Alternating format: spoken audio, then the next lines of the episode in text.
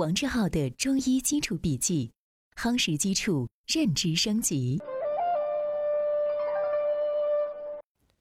欢迎回到王志浩的中医学基础学习笔记。你好，我是王志浩。首先，我们来看本节笔记的知识要点：一、本节笔记将介绍阴阳概念的起源，请留意正文部分。二、《周易》分为《易经》和《易传》。《周易》有广义与狭义之分，《周易》与夏朝的连山易、商朝的归藏易并称三易，后来只留存了《周易》。现在广义的《周易》包括《易经》和《易传》。三，《易经》一般指六十四卦经文部分，包括卦画、六十四卦卦辞与三百八十六爻爻辞。四，《易传》。解释《易经》最原始的文章，是从哲学角度解读《易经》的开山之作，为孔子及其弟子所作，共十篇，分别是《彖传》的上下篇，《象传》的上下篇，《文言传》《系辞传》上下篇，《说卦传》《序卦传》和《杂卦传》。汉代起又被称为十易，意为《易经》续上翅膀。传承不息。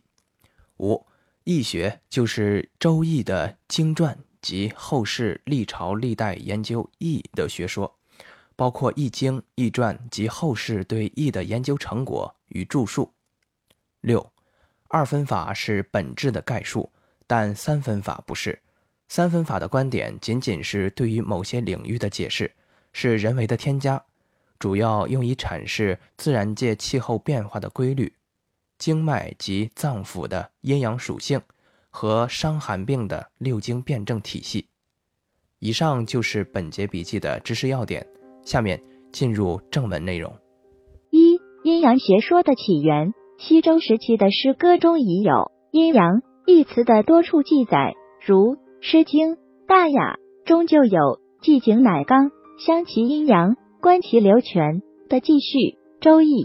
中的易卦由阴爻和阳爻组成，两个短横线表示阴，一条长横线表示阳。阴爻和阳爻分别以符号的形式标示了阴阳的概念。春秋战国时期，医学家开始将阴阳概念应用于医学理论之中，如《左传》昭公元年记载的六气病原说。我们这里就八卦相关内容进行展开，谈到。八卦就要提起《周易》上节笔记中，我们就《周易》的算卦流程进行了简单的介绍，也指明了现在无论是网上的、开店的、摆摊的、电脑程序的各种打着《周易》旗号算卦的，其实绝大多数都不是《周易》正宗。上节笔记我们留下了这样一个问题：有没有一个评判标准？让你一眼就能鉴别哪些是正宗用周易算卦，哪些是胡编乱造。其实答案也就在上节笔记之中。大师只要让你报出生日期之类的个人信息，我们就能判定这不正宗。正宗的周易算卦古法来自易传系辞上的模糊记载，无法实际操作。现在说到的算卦是朱熹和蔡元定。按照自己的理解，整合成一套可以实操的技法。严格来说，算卦的结果是不可证伪的。《周易》中的占卜算卦原始周朝统治者神道社教的愚民之术，但时间久了，自家人也信以为真了。周人讲天命，很有实用目的。天命是会转移的，看谁有德就帮助谁，看谁失德就离弃谁。这其实是一种隐含的元神论，从此神道社教成为一种高明的统治技巧。我们再来分析一下《周易》的名称“周”字怎么解释，可以有玄奥和朴素两个途径。往玄妙了说，“周”表示周遍，无所不包，比如唐代陆德明的《周易音译》，这算是官方的《易经》字典，就是这么解释的。但往朴素了说，周是周族人，《周易》也就是周族人的诗草占卜指南。《周易》的出现在当时是带有政治目的的。所谓善意者不卜，指的是一个精通易理的人，完全可以未卜先知，也就没必要靠占卜来预测未来了。也可以这么理解，只要搞清楚了《易经》占卜的核心原理和历史流变，自然也就不相信这一套了，自然也就用不着占卜了。用中医人的思维看《周易》，我们关注的不是这本书本身，而是提炼出这本书的思想作为说理工具，进而放到中医学理论框架下，用于阐释人体的生命活动、病理变化、疾病的防治。以及人与自然的关系等重大问题。二，《易经》与《周易》上面我们阐述《周易》这本书的时候提到了《易经》，那么《周易》和《易经》有区别吗？《周易》概念更大，我们刚刚也说到，《周易》这本书中对“周”的理解可以理解为周族人，我们可以据此推测，除了《周易》外。古籍文献流传过程中，有可能还包含其他族的易。这个易不是只有一种，失传了。易的整体是《易经》，但我们现在看到的《周易》是由两部分组成的，包括《易经》和《易传》。就像《春秋》和《左传》的关系，《春秋》极其简要，属于经，作为意识形态的最高纲领，而《传》则围绕经的内容。展开详细记之，《易经》和《易传》流传的过程中出现了经传合一，经传合一就带来了评价的啰嗦。《易经》的确是算卦的，很多人学《易经》搞错了方向，老是去研究文字。《易经》整本书也不到五千字，它麻烦的地方在于符号，由阴爻、阳爻变成不断的排列组合的符号。符号系统那就啰嗦了。你有你的破译法，我有我的破译法。假如我是军事家，看的东西跟一个经济学家看的东西是不一样的，所以麻烦就麻烦在这里。这一套排列组合隐藏着很多哲学的基因在里面，能在里面挖掘到很多哲学思想。但这些哲学思想是隐藏的东西，没有被挖掘出来。后来是谁挖掘出来的呢？《易传》《周易》相传是周文王跟周公所作，而《易传》相传是孔子跟门人做的。儒家把哲学的东西融入到《易经》之中，《周易》成为了后来的儒家经典。通过《易传》来解释《易经》，把哲学的部分提炼出来，加以概括。概括的同时，把儒家修身齐家治国平天下。融入其中，这样《周易》表面上是占卜用书，但是孔子的工作就赋予了其哲学意义。孔子有一个观念：子不语怪力乱神。他不喜欢表面的东西，他关注的是后面哲学的东西。孔子的介入让易学的地位提高了。到了汉代，独尊儒术，随着孔子地位高了，《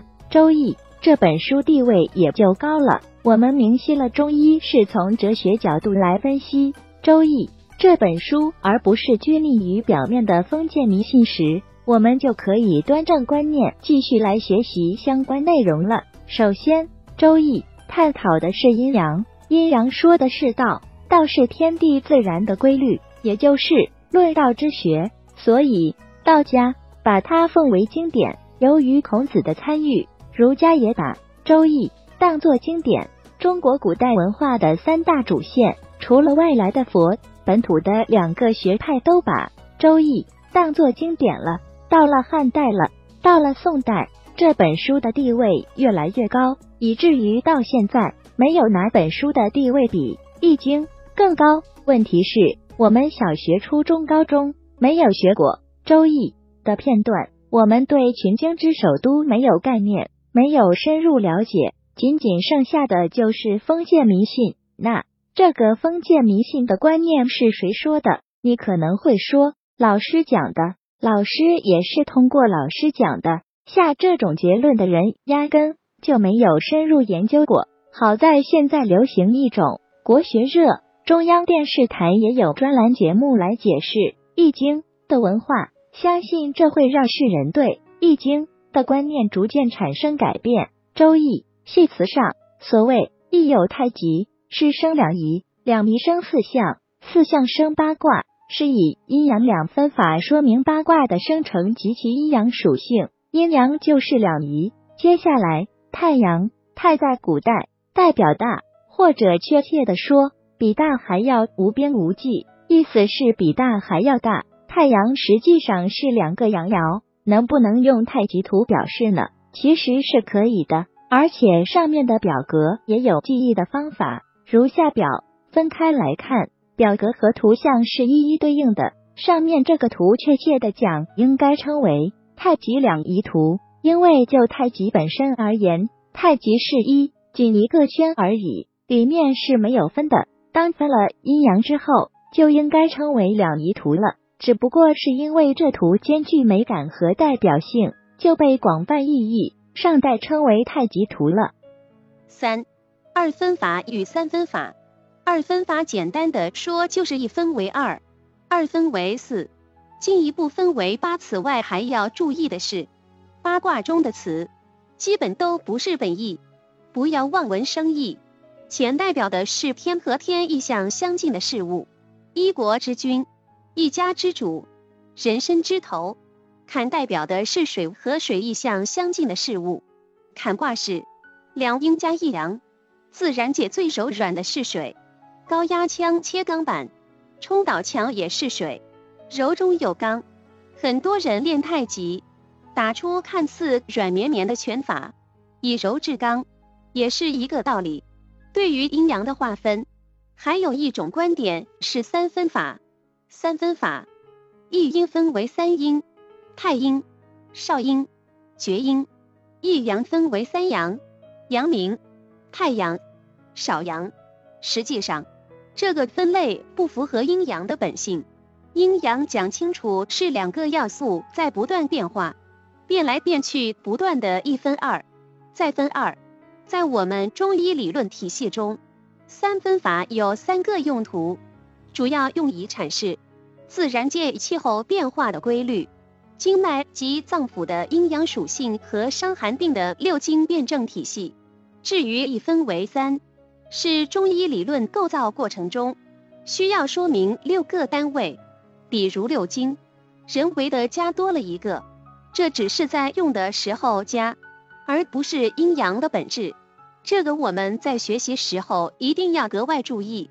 三分法的观点仅仅是对于某些领域的解释，是人为添加，不是本质的概述。以上是今天的正文部分。为了方便我们的共同学习，我将今天的主要内容绘制成了一幅思维导图，请你试着先不看文稿，仅通过思维导图回想我们本节笔记的内容，然后翻看文稿中的知识要点和正文内容，把自己没有掌握的知识点对应落实。将学到的新知附着在思维导图上，印在脑海里。好，这是本节笔记的第三个部分——思维导图部分。今天本节笔记留给你的思考提示：思考。下节笔记我们将详细介绍阴阳学说在哲学上的含义。现在，请你思考一下，在哲学的含义中，阴阳最初的本意指的是什么？它的引申义又是什么呢？请你静心回顾，认真思考。希望今天是美好的一天，你我都能共同进步一点点。我们明天见。